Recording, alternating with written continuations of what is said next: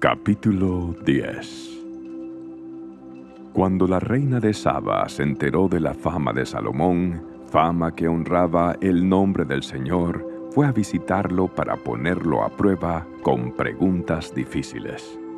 Llegó a Jerusalén con un gran séquito de asistentes y una enorme caravana de camellos cargados con especias, grandes cantidades de oro y piedras preciosas.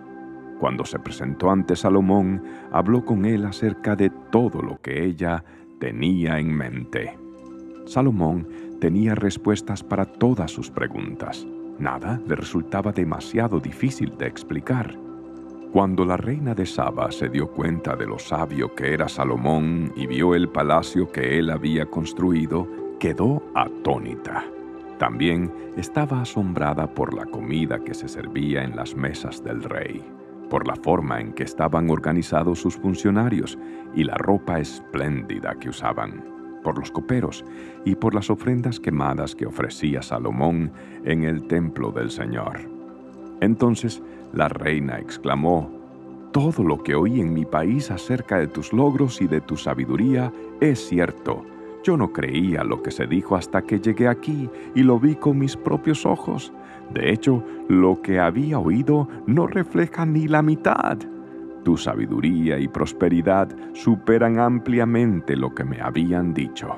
Qué feliz debe estar tu pueblo, qué privilegio para tus funcionarios estar aquí en tu presencia día tras día, escuchando tu sabiduría. Alabado sea el Señor tu Dios, quien se deleita en ti y te ha puesto en el trono de Israel. Debido al amor eterno del Señor por Israel, Él te ha hecho rey para que puedas gobernar con justicia y rectitud. Luego le regaló al rey cuatro mil kilos de oro, grandes cantidades de especias y de piedras preciosas. Nunca más entraron en el reino tantas especias como las que la reina de Saba le regaló al rey Salomón. Además, los barcos de Irán trajeron oro desde Ofir y también abundantes cargamentos de madera de sándalo rojo y piedras preciosas. Con el sándalo, el rey construyó barandas para el templo del Señor y para el palacio real, e hizo liras y arpas para los músicos. Nunca antes ni después hubo tanta cantidad de madera de sándalo. El rey Salomón le dio a la reina de Saba todo lo que ella pidió, además de todos los regalos de costumbre que ya le había entregado con tanta generosidad. Luego ella y todos sus acompañantes regresaron a su tierra. Cada año Salomón recibía unas 23 toneladas de oro, sin contar los ingresos adicionales que recibía de mercaderes y comerciantes, de todos los reyes de Arabia y de los gobernadores de la tierra.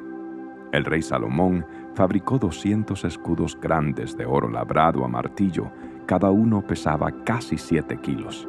También hizo 300 escudos más pequeños de oro labrado a martillo, cada uno pesaba casi dos kilos. El rey colocó los escudos en el palacio del bosque del Líbano. Luego, el rey hizo un gran trono, decorado con marfil y revestido de oro fino.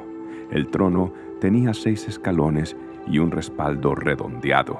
A cada lado del asiento había apoyabrazos y a cada lado del trono había una figura de león de pie. Había también otros doce leones, uno en cada extremo de los seis escalones. No había trono en todo el mundo que pudiera compararse con el de Salomón. Todas las copas del rey Salomón eran de oro macizo, igual que todos los utensilios en el palacio del bosque del Líbano. No estaban hechos de plata porque en los tiempos de Salomón la plata no se consideraba de valor. El rey tenía una flota de barcos mercantes de Tarsis que navegaba con la flota de Irán. Una vez cada tres años, los barcos regresaban cargados de oro, plata, marfil, simios y pavos reales. De modo que Salomón llegó a ser más rico y más sabio que cualquier otro rey de la tierra. Gente de todas las naciones lo visitaba para consultarlo y escuchar la sabiduría que Dios le había dado. Año tras año, cada visitante le llevaba regalos de plata y oro, ropa, armas, especias, caballos y mulas. Salomón acumuló gran cantidad de carros de guerra y caballos. Tenía 1.400 carros y 12.000 caballos. Los colocó en las ciudades designadas para guardar los carros y también cerca de él, en Jerusalén.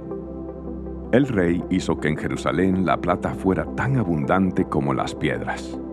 Además, la valiosa madera de cedro era tan común como la higuera sicómoro que crece en las colinas de Judá. Los caballos de Salomón se importaban de Egipto y de Cilicia. Los mercaderes del rey los adquirían en Cilicia a precio de mercado. En ese tiempo, un carro egipcio costaba 600 piezas de plata y los caballos se vendían a 150 piezas de plata.